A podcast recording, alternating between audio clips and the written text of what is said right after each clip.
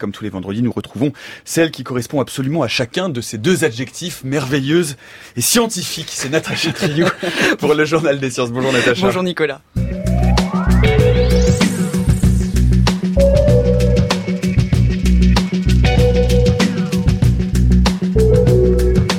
Le Journal des Sciences. Et on commence ce journal avec euh, une annonce très importante cette semaine en paléontologie, euh, la découverte sur un plateau tibétain d'une mâchoire d'homme de Denisova. Ça fait quelques années hein, que la chasse à l'homme de Denisova est ouverte.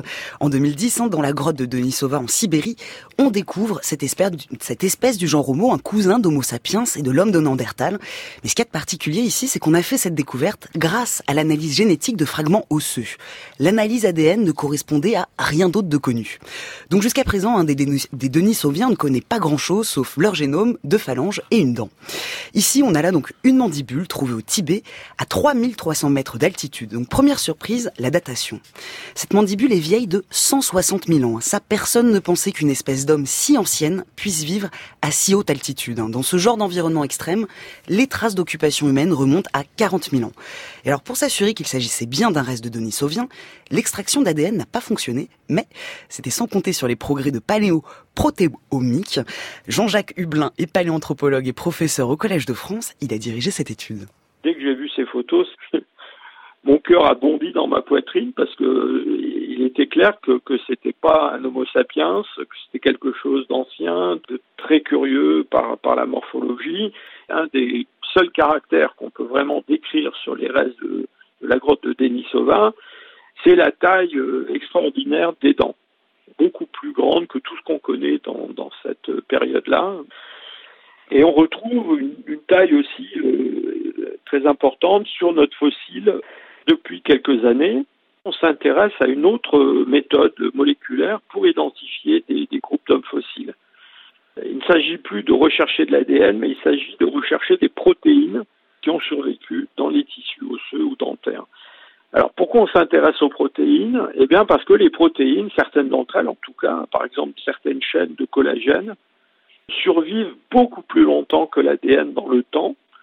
Et si euh, la plupart des ADN fossiles qu'on connaît ont, disons, moins de 100 000 ans, eh bien, avec des protéines, on espère remonter au moins euh, dix fois plus loin dans le temps. Alors, ces protéines, elles donnent beaucoup moins d'informations, évidemment, que l'ADN, mais c'est quand même un outil précieux. Et donc, c'est cette technique-là qui a permis de faire le lien entre cette mandibule découverte au Tibet et puis les restes de la grotte de Denisova. Donc on se doutait hein, que les Denisoviens étaient présents en Sibérie du Sud, mais aussi en Chine, car dans une étude récente, on a montré qu'il y avait des traces de leur ADN dans le génome des populations asiatiques actuelles.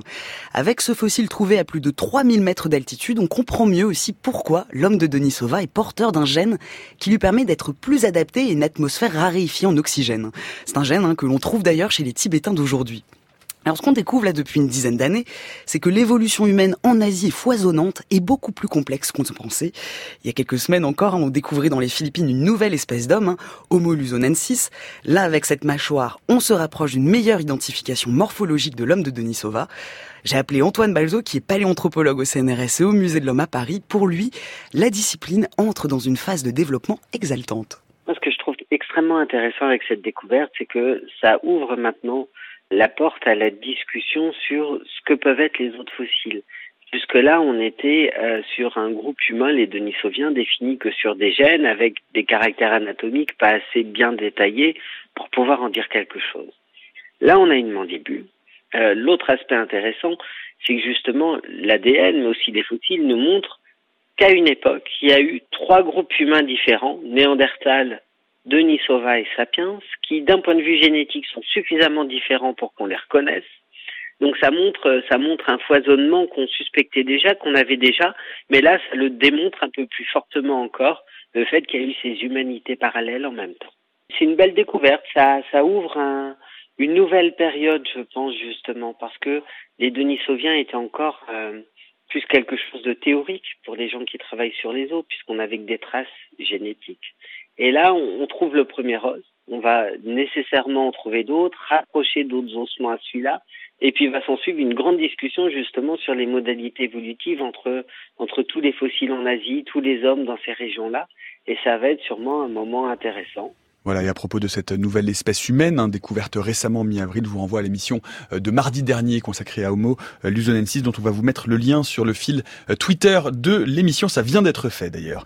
en bref, maintenant, une étude parue tout à l'heure dans la revue britannique The Lancet confirme une information importante, c'est qu'une personne séropositive sous traitement ne transmet pas le VIH. Hein, pour cette étude épidémiologique, hein, pendant 8 ans, 1000 couples ont été suivis, des couples homosexuels qui ont des rapports non protégés et dont un des partenaires est séropositif et sous traitement. En 8 ans, il n'y a pas eu une seule contamination. Hein.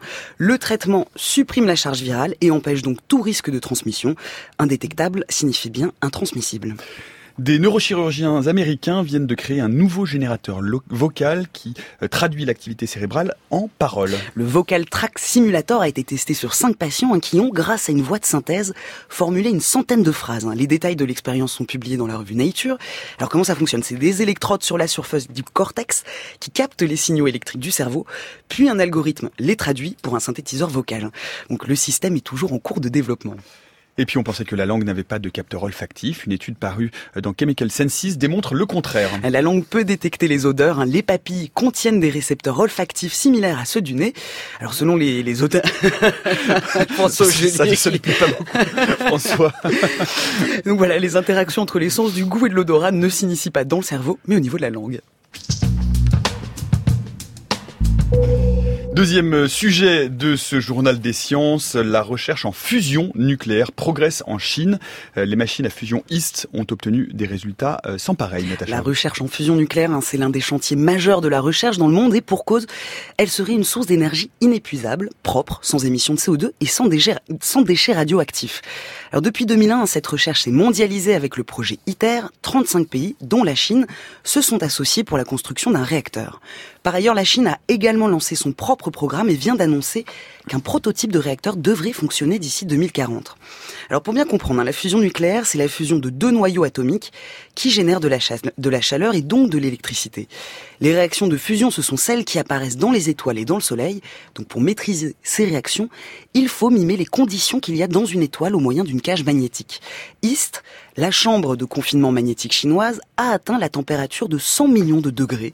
C'est six fois la chaleur au cœur du Soleil. Et surtout, IST a maintenu cette température pendant une centaine de secondes. C'est un record. Alain Bécoulé est directeur de l'Institut de recherche sur la fusion par confinement magnétique du CEA. Il coordonne pour la France l'ensemble des activités de recherche en fusion nucléaire Ce qu'ils ont fait sont les deux choses qui sont importantes, c'est d'atteindre ce type de, température. Ça, c'est un véritable défi, et en particulier, ça dépend d'une capacité non seulement à fabriquer des machines suffisamment grosses, euh, et puis ils l'ont fait sur des temps suffisamment longs ça veut dire que la boîte, cette fois-ci matérielle, que vous mettez autour de cette cage magnétique, elle a toutes les bonnes vertus pour récupérer la chaleur et pour l'évacuer et pour la gérer. Donc ce sont des machines qui sont à la fois où les champs magnétiques qui sont fabriqués pour tenir le plasma sont euh, des champs magnétiques à partir de bobines supraconductrices, et puis des milieux où la boîte elle-même tout autour est complètement refroidie, c'est-à-dire que toute la chaleur qui va ultimement de toute façon se retrouver sur cette boîte, elle est évacuée dans des circuits de refroidissement. Aujourd'hui, il y a très peu de machines au monde qui savent faire ça. La particularité technologique de la Chine, aujourd'hui, dans les, dans les résultats précis sur la fameuse machine East, ils ont fait ça dans une configuration particulière qui a pas mal d'avenir, dans une boîte matérielle qui a des composants dits face au plasma qui sont en tungstène, en fait, en, milieu métallique, etc., qui est aujourd'hui ce qu'il ce qu'il faut faire on voit que la Chine, la, la, Chine est devenue aujourd'hui un des moteurs de la recherche mondiale, c'est sûr. En bref, le GIEC de la biodiversité se tient euh, jusqu'à demain à Paris et on apprend qu'en Antarctique, la deuxième plus importante colonie de manchots empereurs a été dévastée, Natacha. En cause, la fonte des glaces liée au réchauffement climatique, hein, la banquise sur laquelle les manchots avaient l'habitude de pondre s'est brisée. Plus de 10 000 poussins ont disparu. Dans la région, hein, c'est la troisième fois que cela se produit depuis 2016. Selon l'étude publiée dans Antarctic Science, cette colonie de manchots a presque disparu. Selon une étude parue dans Science, la hauteur des vagues et la puissance des vents euh, se sont intensifiées depuis 33 ans. Les données de 31 satellites et de 80 bouées océaniques sur 33 ans ont été analysées. Résultat, les vagues les plus fortes ont gagné 30 cm de haut. Alors les variations les plus importantes sont dans l'océan austral, mais cela impacte toute la planète. Selon l'étude, cette intensification aura des conséquences sur les risques d'inondation et d'érosion. Puis le palais académique de la Sorbonne à Paris va accueillir de nouveaux portraits de femmes illustres. L'artiste Pochoiris C215 a peint pour la Sorbonne des portraits de sept femmes femmes de lettres et de sciences. Marie Curie, bien sûr, mais aussi la moins célèbre Elisabeth Garrett Anderson, la première docteure de la faculté de médecine de Paris. Inauguration mardi soir prochain. Et on termine comme chaque semaine par la rubrique préférée de François Angelier, notre rubrique de sciences improbables. Ah. Et selon l'armée euh, indienne, François, le Yeti existe. Mais ça on le sait, ça c'est pas. Et maintenant, on a des photos en guise de preuve. elles ont été prises dans l'Himalaya, à la frontière népalo-chinoise, et on y voit dans la neige de grosses traces de pas, hein, des traces de 80, 80 cm sur 38 cm. Alors, on n'avait pas eu de nouvelles de, de, de la Bomme des Neiges hein, depuis 2008, depuis que des aventuriers japonais avaient photographié des traces similaires dans cette même région. Alors, l'hypothèse quand même la plus probable, hein, c'est des traces de pattes d'ours. Moi, j'ai une autre, une autre hypothèse. Nicolas Martin, vous, vous étiez où la semaine dernière? Eh bien, j'étais au ski avec François Angelier, justement. C'est nos raquettes Et j'aimerais que cette information reste confidentielle. Merci beaucoup, Natacha. À la semaine prochaine.